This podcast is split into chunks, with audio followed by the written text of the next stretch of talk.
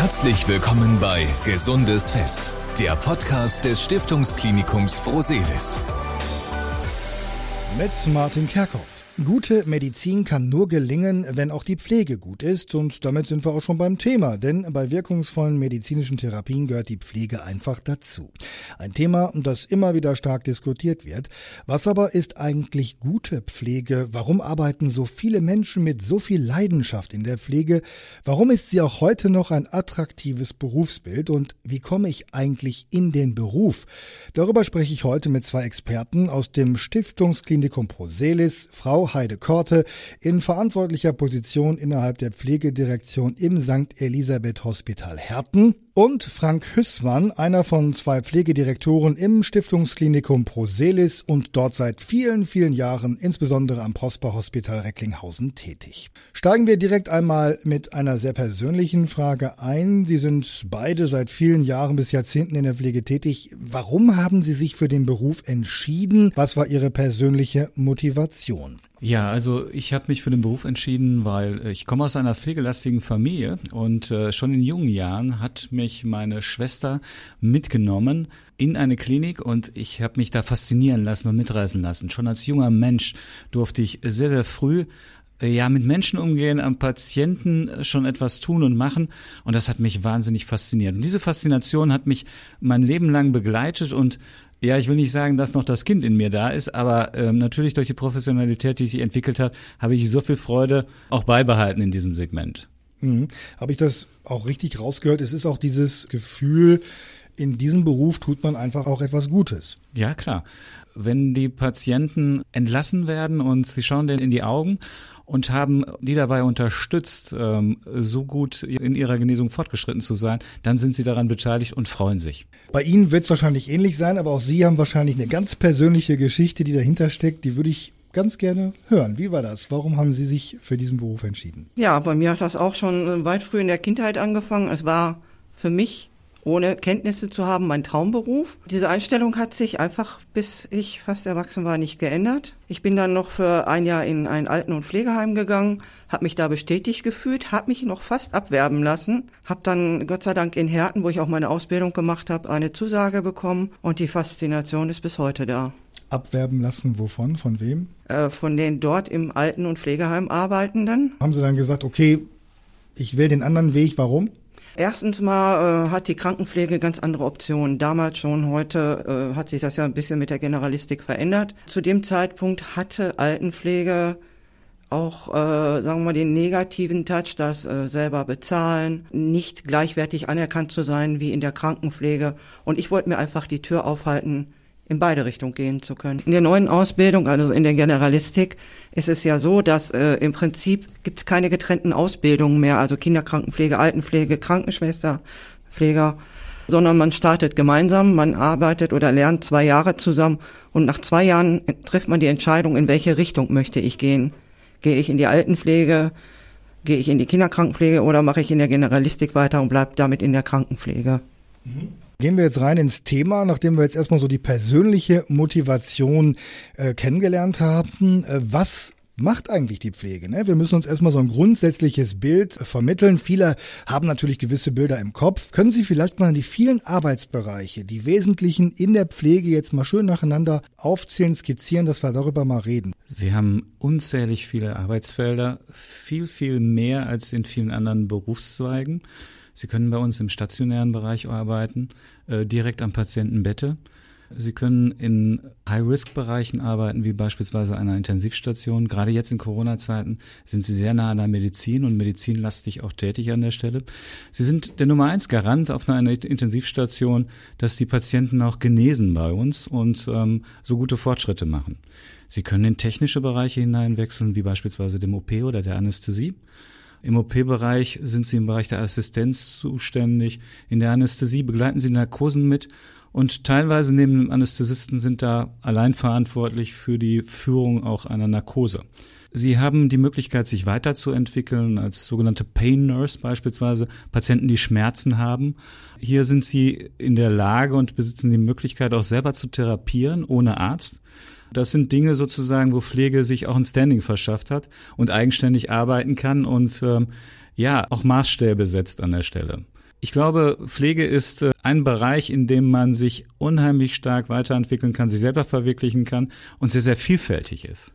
Auf diese einzelnen Beispiele der Weiterentwicklung und der beruflichen Perspektiven kommen wir später nochmal. Ähm, aber ich habe es richtig verstanden, dieses Klischee, ein Pfleger, Sie hatten es gesagt, ist die eine Variante, steht am Bett und kümmert sich um den Patienten, dreht den um äh, und diese ganzen Sachen, aber es geht noch weit darüber hinaus. Ja, auf jeden Fall. Sie sind ähm, eben auch sehr, sehr stark eigenverantwortlich und ähm, ja, sind abhängig auch von Berufsgruppen, aber sie können alleine Entscheidungen treffen und äh, wie gesagt, sind maßgeblich am Genesungsprozess beteiligt. Und ich glaube, das, das ist äh, etwas, was ähm, einzigartig ist. Mhm. Und auch wenn das sich jetzt selbstverständlich anhört, aber die einzelnen Arbeitsschritte, der Umgang mit dem Patienten, was macht der Pfleger mit dem Patienten? Könnten Sie das vielleicht einmal aufzählen, was, was so eigentlich die einzelnen Schritte sind, die man als Pfleger am Patienten machen muss? Oder machen darf? Also ich würde mal mit den ganz simplen Dingen anfangen wie Grundpflege die Patientenversorgung, ob es nun eine Teil, eine Ganzkörperwaschung ist, die Ernährung beachten, die Mobilisation am Patienten. Mittlerweile ist es ja auch so, dass ganzheitlich gepflegt wird. Ganzheitlich heißt ja auch, äh, ich habe den Patienten mittlerweile ganz anders im Blick. Ich überbrücke alle Sachen. Und dazu gehört auch die Behandlungspflege, Wundversorgung, Assistenz. Also da gibt's ganz, ganz vielfältig. Also es ist nicht mehr der Beruf, wo man äh, klischeehaft eine Bettpfanne in der Hand hat. Es hat doch viel mit dem Thema und Stichwort Verantwortung zu tun. Ne? Absolut. Die Verantwortung am Patienten ist hoch. Man ist ja nicht nur für die Versorgung des Patienten da, sondern man trägt ja auch die Verantwortung. Hat man die richtige Ernährung gewählt? Hat man das richtige Bett gewählt? Hat man mit dem Arzt die richtige Rücksprache gehalten? Die Krankenbeobachtung, die Dokumentation dazu, es spielt ganz viel eine Rolle. Und man ist im Zusammenspiel mit dem Arzt ein Team kann man so sagen. Ja. Wie äußert sich das? Können Sie da Beispiele nennen? Alleine, wenn man äh, gemeinsam äh, zur Visite geht, der Arzt ist auf die Information durch die Pflege angewiesen. Die Pflege sieht den Patienten im Schnitt sieben, acht Stunden am Tag. Der Arzt, das soll nicht despektierlich klingen, sieht den Patienten zur Visite, maximal zwischendurch bei Behandlungen. Aber alle Informationen kommen aus der Pflege. Da haben wir schon mal einen ersten Eindruck gewonnen äh, zum Bild der Pflege. Steigen wir noch tiefer ein und gehen mal so richtig äh, mal so in die Bewertung rein. Was ist denn gute Pflege? Wann verdient Pflege die Bezeichnung gut? Wenn der Patient entlassen wird und der erwünschte Heilungserfolg, den wir prognostiziert haben, auch eingetreten ist. Wenn der Patient sich psychisch und körperlich wohlfühlt, auch Wohlfühlen gehört zu einem stationären Aufenthalt dazu, und äh, wenn wir nachweislich feststellen, dass ähm, beispielsweise der Heilungsprozess eingetreten ist, bei Wunden beispielsweise, im Rahmen von ähm, Dekubiti, die, die sich verändert und verbessert haben, und wir eben auch als Menschen, die mit dem Handwerk auch etwas zu tun haben, daran maßgeblich beteiligt sind. Und ähm, wenn dieser Erfolg sichtbar ist, dann haben wir gute Arbeit geleistet. Wenn der Patient zufrieden ist, dann haben wir gute Arbeit geleistet wenn wir in den richtigen Situationen ähm, den Patienten beistehen, den Angehörigen beistehen, dann haben wir gute Arbeit geleistet. Und nicht zuletzt auch in den schwierigen Situationen, beispielsweise in Sterbephasen, die auch zum Krankenhausalltag dazugehören, wenn wir da die nötige Empathie mitgebracht haben, damit es ein Abschied wird, ähm, wo alle sagen am Ende des Tages, es war eine schwierige Situation, aber wir haben alles gegeben und alles getan, um die Familie, um die Angehörigen und alle zu begleiten und nicht zuletzt den sterbenden Patienten. Mhm. Das ist ganz wichtig, das mal herauszustellen. Wenn wir über Pflege reden, müssen wir natürlich auch äh, kritische Aspekte beleuchten. Also seit Jahren sind die Medien ja voll davon, von Arbeitsbedingungen in der Pflege. Auch in den letzten Monaten war immer wieder die Rede von schlechter Bezahlung und Überbelastung. Das schreckt natürlich Nachwuchs ab, den die Pflege ja auch braucht, den sie auch wollen. Die Frage, die ich Ihnen also stelle, ist, ist die Pflege vielleicht besser als ihr Ruf? Wie sehen Sie das? Wenn wir vielleicht mal auf die Bezahlung kommen. Ich glaube, da haben die Arbeitgeber ähm, als auch die Politik sehr viel getan in den letzten Jahren. Ich glaube, das ist natürlich auch den Gewerkschaften zu verdanken. Und ich habe es nochmal so gescreent mit einem Eintrittsgehalt von 3000 Euro brutto. Ist das, glaube ich, etwas, ähm, wo man als Pflegekraft ganz gut mit leben kann. Es gibt Berufe sozusagen, auch Ausbildungsberufe, die weitaus drunter liegen unter diesem, unter diesem Gehalt. Aber ich glaube sozusagen, als erster Einschritt ist das schon eine Größe, mit der man arbeiten kann. Und ich glaube, Pflegekräfte werden weniger.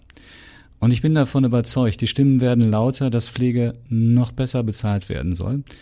Und ich glaube auch, dass wir da vielleicht auch nicht so ganz weit mehr von entfernt sind, es zu tun. Jetzt haben wir die Bezahlung schon angesprochen, die natürlich für die, die zuhören und sich möglicherweise für diesen Beruf interessieren, auch sehr wichtig ist. Vielleicht können Sie dann gleich noch auch, oder vielleicht machen Sie das, einmal ergänzen, wie denn die Arbeitszeiten sind und wie überhaupt das getaktet ist in der Pflege. Wie hat man sich das vorzustellen? Da gibt's ja verschiedene Arbeitszeiten. Wenn wir jetzt von einer Station reden, die starten durchaus früh. Also äh, bei uns im Klinikum ist 6 Uhr Start. Hat aber den charmanten Vorteil, dass man dann mittags um halb zwei gehen darf als ich aus der Pflege herausgegangen bin, ist das etwas gewesen, was ich vermisst habe. Jetzt gehe ich um 16.30 Uhr und es ist dunkel draußen. Ich habe es auch sehr genossen, Spätdienst zu haben. Und wenn ich mit den Kollegen rede, habe ich schon das Gefühl, dass es nicht unbedingt die Arbeitszeiten sind. Wenn man geregelte Arbeitszeiten hat, und das sind die, äh, ist es gut. Es ist nur einfach, wir haben in der Pflege Nachwuchs sorgen. Das liegt aber auch einfach daran, dass weniger Menschen zur Verfügung stehen, die in den Beruf gehen wollen. Äh, dadurch ist man natürlich öfter im Krankenhaus, als man vielleicht zunächst geplant hat. Das waren ja schon mal ganz wichtige Fakten für dieses Berufsfeld. Wenn sich jetzt jemand dafür interessiert, ganz allgemein, was für Voraussetzungen muss dieser Mensch mitbringen, um in die Pflege zu gehen und diesen Beruf auch gut ausführen zu können? Ich möchte jetzt zunächst vielleicht zwei Sachen dazu einfließen lassen, kurz und bündig. Also der Mensch braucht Empathie. Ja, ich muss mich reinversetzen können in den Patienten und ich brauche eine hohe Sozialkompetenz. Wenn wir über den Nachwuchs sprechen, dann ist ja ganz wichtig auch mal zu erklären, wie man in den Beruf überhaupt reinkommt. Vielleicht auch mal so, ähm, wie ich in die Pflege hineingekommen bin und ich glaube, ähm, das ist heute auch noch möglich. Heute kann man bei uns ähm, auch schon in Schülerzeiten schon mal reinschnuppern. Das machen Jungmediziner, also die Ärzte werden möchten, die also auch schon sehr, sehr früh schon bei uns hineinschauen. Und das machen auch Pflegekräfte, äh, zukünftige Pflegekräfte, dass, dass Schüler sagen, ich schaue mir mal für 14 Tage in einem Kurzpraktikum das Ganze an. Daran anknüpfen kann man ein sogenanntes Jahrespraktikum. Auch das wird sehr gut bei uns angenommen an der Stelle und ähm, man kriegt ein sehr gutes Ge Gefühl dafür, wo möchte ich eigentlich hin, wo möchte ich eigentlich genau hin in der Pflege. Möchte ich tatsächlich eine, eine Ausbildung zum Pflegefachmann, Pflegefachfrau machen oder gegebenenfalls auch mehr einen anderen Berufszweig in der Pflege, erweiterten Pflege oder Medizin aussuchen wollen. Und darüber rekrutieren wir auch eine ganze Menge. Und dann gibt es die Möglichkeit, in die Krankenpflegeschule äh, hineinzubekommen. Da gibt es die Möglichkeit einer Ausbildung.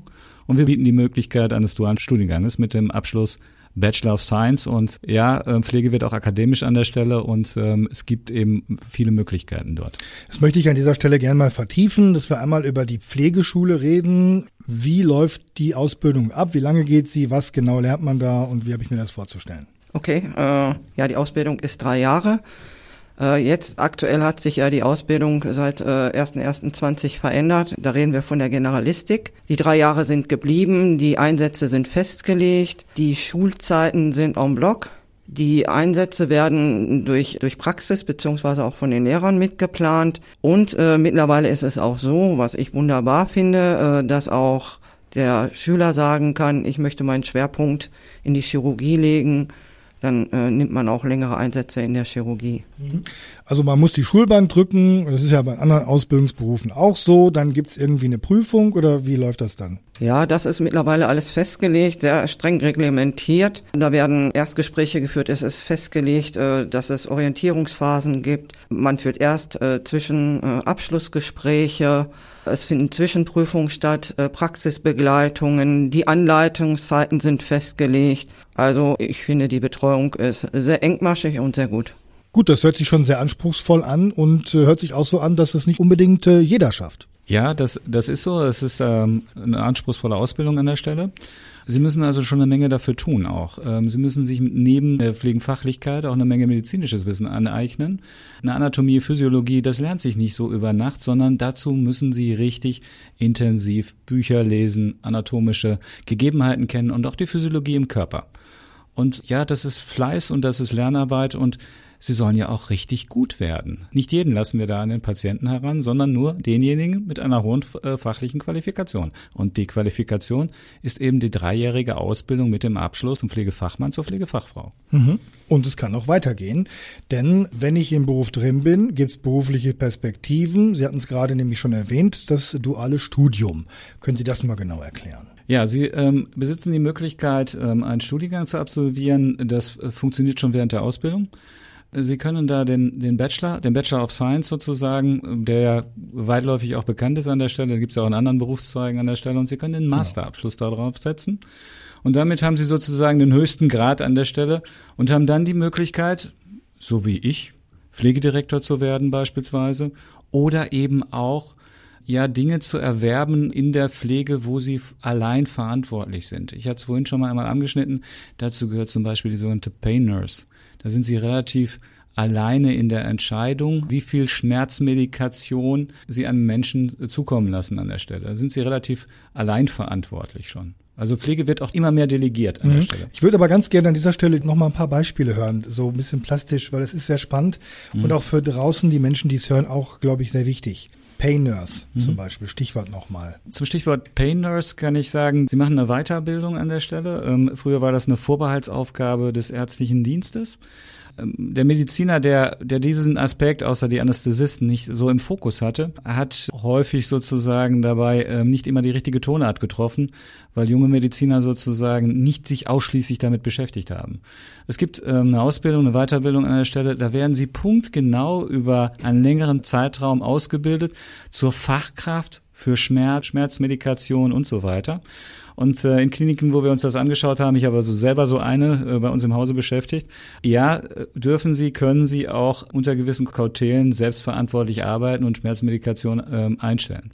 Die Holländer sind uns da weit voraus, muss man sagen, aber wir in Deutschland machen da auch eine ganze Menge an der Stelle. Und äh, wie gesagt, ich, ich glaube an dieses Konzept, weil Sie im Fachmann und Experte sind.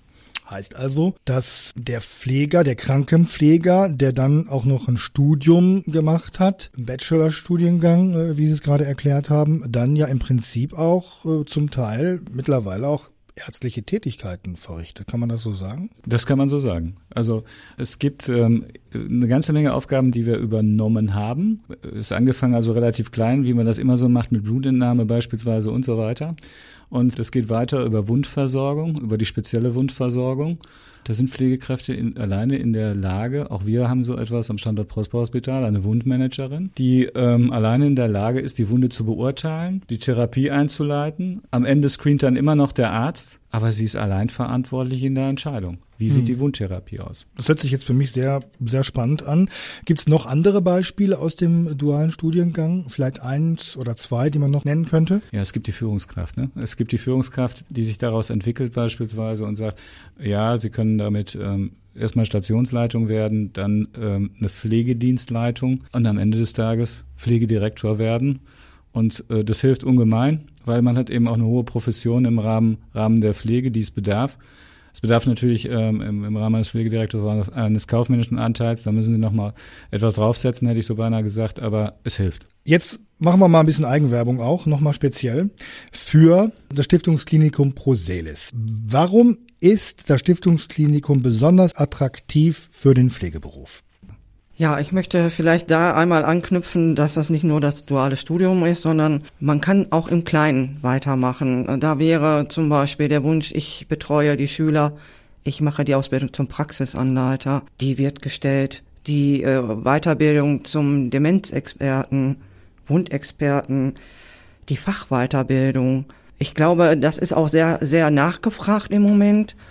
Und attraktiv ist eben, dass man den Leuten auch die Chance gibt, und man muss einfach sagen, wir haben einen Kurs nach drei Jahren Ausbildung verabschiedet. Die haben uns sehr, sehr schöne Komplimente gemacht, haben uns gesagt, wie familiär unser Klinikum ist, welche tollen Kollegen wir haben, gute Praxisanleiter, gut aufgehoben gefühlt. Und das trifft ja nicht nur für Schüler zu, wir bemühen uns ja auch um unsere eigenen Kollegen, hoffe ich, gut. Ich würde nochmal bei uns anfangen. Schön gesagt. Und äh, wir hatten gerade das Studium. Sie haben gerade ergänzt, es gibt auch noch außerhalb des Studiums Möglichkeiten, sich weiterzubilden. Da möchte ich jetzt gerne mal drauf zurückkommen. Sie haben ja gerade aufgezählt. Gehen wir das doch mal einzeln durch, was man dort speziell lernt und dann macht. Vielleicht können Sie es einmal erklären. Der Praxisanleiter ist eine Weiterbildung auch, wirklich eine intensive Weiterbildung. Dort wird den Auszubildenden in dem Fall vermittelt, wie gehe ich mit Schülern um, wie leite ich an. Das ist ein Wahnsinns-Know-how, gerade jetzt mit der neuen Ausbildung auch. Demenzexperte, ich denke, das ist kein Geheimnis. Immer mehr Menschen erkranken an Demenz. Die gute Betreuung, das Wissen, wie gehe ich mit diesen Menschen um, lernen unsere Demenzexperten. Da haben wir auch einige im Klinikum. Darf ich da die Zwischenfrage stellen, weil es mich einfach interessiert? Können Sie was dazu sagen? Was macht dann so ein Demenzexperte? Was zeichnet ihn aus? Wie geht er dann damit um? Was sind seine Fähigkeiten? Was unterscheidet ihn dann vom herkömmlichen Pfleger? Alleine der Umgang mit, mit den Patienten, die Demenz erkrankt ist. Ich muss ja beobachten, in welcher Phase ist der Patient. In welcher Form kann ich mit ihm reden? Wie kann ich ihn motivieren? Gerade bei äh, Patienten mit Demenz ist es auch wichtig, die Mobilität zu erhalten, die Eigenständigkeit, die Anleitung. Das alles wird da vermittelt. Ich hatte die Fachweiterbildung noch. Es gibt ja mittlerweile Fachweiterbildung für Intensiv, Anästhesiepflege, OP-Pflege, Notfallpflege seit zwei Jahren, glaube ich, ist das jetzt. Können wir noch mal ein Beispiel uns rauspicken? Sie haben gesagt, OP. Heißt also, wenn ich die Weiterbildung mache, stehe ich neben dem Arzt während einer Operation im OP. Ist das so? Und wenn ja, was mache ich dann da? Also Sie ähm, instrumentieren da an der Stelle, reichen sozusagen das an, was der Arzt braucht, um den Eingriff durchzuführen an der Stelle. Sie stehen häufig da und halten Wundränder auseinander beispielsweise und unterstützen bei, bei der OP. Sie sind also ganz, ganz tief im Geschehen drin und äh, ohne sie könnte oder ohne die Pflegekraft könnte kein Arzt operieren an der Stelle. Also sie sind vollends äh, im, im Geschehen dort drin. Und dann fügen wir direkt noch dieses Beispiel Notfallbereich, hatten Sie auch erwähnt, auch noch an. Ja, die Fachweiterbildung Notfallpflege ist ja jetzt mittlerweile auch ab dem Jahr 23, glaube ich, gefordert. Kliniken müssen Fachpersonal vorhalten. In jedem Dienst sollte eine fachweitergebildete Pflegekraft vorhanden sein. Da sind wir auch ganz stark im Thema. Sehr hohe Anforderungen in dieser Ausbildung.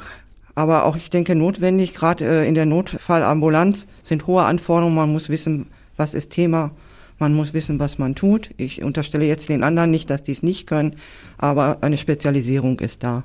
Also die sind dann in der Ambulanz für Notfälle vielleicht sogar mit der erste Ansprechpartner, der dann da ist, bevor der Arzt kommt, oder wie habe ich mir das vorzustellen? Die sind generell in erster Ansprechpartner, aber mittlerweile gibt es äh, verschiedene Versorgungsarten, die Krankenhäuser einhalten müssen, ob Basis, umfassend. Und für eine Basisversorgung müssen sie ein bestimmtes Klientel verhalten, an fachweitergebildetem Personal, sonst dürfen sie das gar nicht betreiben. Mhm. Was ist mit Quereinsteigern? Wie kann man da reinkommen? Kommt man da rein? Wenn ja, wie? Und wer? Quereinsteiger kommen bei uns rein. Also das heißt, wenn Sie einen, wenn Sie einen Beruf gewählt haben sozusagen und äh, Sie stellen fest, das ist nichts für mich, dann äh, gab es früher die Möglichkeit der Umschulung. Heute ist es so, dass ähm, Sie nochmal trotzdem komplett Ihre Ausbildung neu machen müssen, hätte ich so beinahe gesagt. Also das heißt, es wird nichts angerechnet an der Stelle, sondern müssen komplett eine Ausbildung machen. Also es gibt keine Anrechnungsphasen mehr an der Stelle. Wir bieten eine Besonderheit an und zwar für unsere Wiedereinsteiger, insbesondere wenn man familiär sehr, sehr stark gebunden ist an der Stelle. Das heißt, ähm, sie arbeiten in einem Pool und sind ähm, einsetzbar auf vielen Stationen und Sie dürfen sich Ihre Arbeitszeit aussuchen. Das heißt, dann, wenn Sie können, melden Sie sich beim Pflegedirektor und sagen, ich möchte gerne um 10 Uhr anfangen, ich möchte gerne um 12 Uhr anfangen. Wir bieten Ihnen die Möglichkeit, es hat einen kleinen Haken, Sie sind nicht auf einer Station eingesetzt, sondern Sie sind dann eben auf mehreren Stationen eingesetzt. Aber wir richten uns dann nach der Arbeitszeit der Mutter, der Familie. Das kann man nicht unbegrenzt machen, aber das nehmen sehr, sehr viele Mütter bei uns wahr. Ich habe derzeit in dem Pool zwölf solcher Mütter arbeiten. Ich wünsche mir noch mehr gerne, weil die Flexibilität, die bringt mich unheimlich weiter. So langsam kommen wir zum Ende hier, aber nicht bevor Sie noch einmal Ihre ganz persönlichen Eindrücke schildern können, um das Ganze nochmal bildhaft zu verdeutlichen. Wann gehen Sie abends nach der Schicht besonders zufrieden nach Hause? Gibt es da vielleicht eine Situation, die man beispielsweise erzählen kann, wo das in letzter Zeit ganz besonders der Fall war? Dürfen Sie gerne nacheinander darauf antworten. Also ich gehe abends ähm, immer sehr glücklich nach Hause, wenn ich über die Stationen laufe, wenn ich dann in die Zimmer hineinschaue und ähm, sehe Patienten, die einigermaßen dem Krankheitsbild entsprechend zufrieden in ihren Betten liegen und unsere Pflegekräfte sozusagen mit einem Lachen ähm, über die Station laufen und sich an ihrem Beruf erfreuen sozusagen. Und ähm, was sollte ich Ihnen sagen? Ich habe also in der letzten Woche Menschen gehabt, die auch mal auf einer Station sozusagen ja gesungen haben, weil es ihnen so gut ging. Und ähm, das, das freut mich dann. Also es gibt Menschen, die sehr viel Spaß und Freude bei der Arbeit haben. Und wenn ich das sehe, dann freut das mich als Pflegedirektor und ich gehe erfüllt abends nach Hause. Wie ist das bei Ihnen? Ja, äh, fast identisch. Also ich habe jetzt äh, speziell auch könnte ich äh, die letzten zwei Tage auch schildern. Äh, ich gehe besonders glücklich nach Hause, wenn ich zum Beispiel die Erfahrung, die die Auszubildenden bei uns gemacht haben, höre und die sehr zufrieden gehen und viele auch sagen, äh, eigentlich bleibe ich ja im Haus, ich fühle mich wohl. Oder aber ich gehe über die Station, kenne viele äh, Pflegende äh, kann auch äh, mal ein Gespräch in einem privaten Bereich führen, kann mitreden. Derjenige kann auch äh, in einer kritischen Familiensituation sich mir anvertrauen, was auch durchaus passiert. Und wenn wir dann miteinander sprechen, dann ist das auch schon sehr schön. Schön. Also das war der Podcast zum Thema Pflege. Ich denke, wir haben einige Antworten geben können, etwa auf die Frage, warum die Pflege auch heute noch ein attraktives Berufsbild ist und wie man in den Beruf überhaupt hineinkommt. Und echte Leidenschaft, die ist heute auch wirklich rübergekommen von meinen beiden Gästen, Heide Korte, in verantwortlicher Position innerhalb der Pflegedirektion im St. Elisabeth Hospital Herten und Frank Hüßmann, einer von zwei Pflegedirektoren im Stiftungsklinikum Proselis und dort insbesondere am Prosper Hospital Recklinghausen tätig. Ich sage vielen Dank. Mein Name ist Martin Kerkhoff und an alle Zuhörer bleiben Sie gesund. Das war Gesundes Fest, der Podcast des Stiftungsklinikums Proselis. Vielen Dank fürs Zuhören.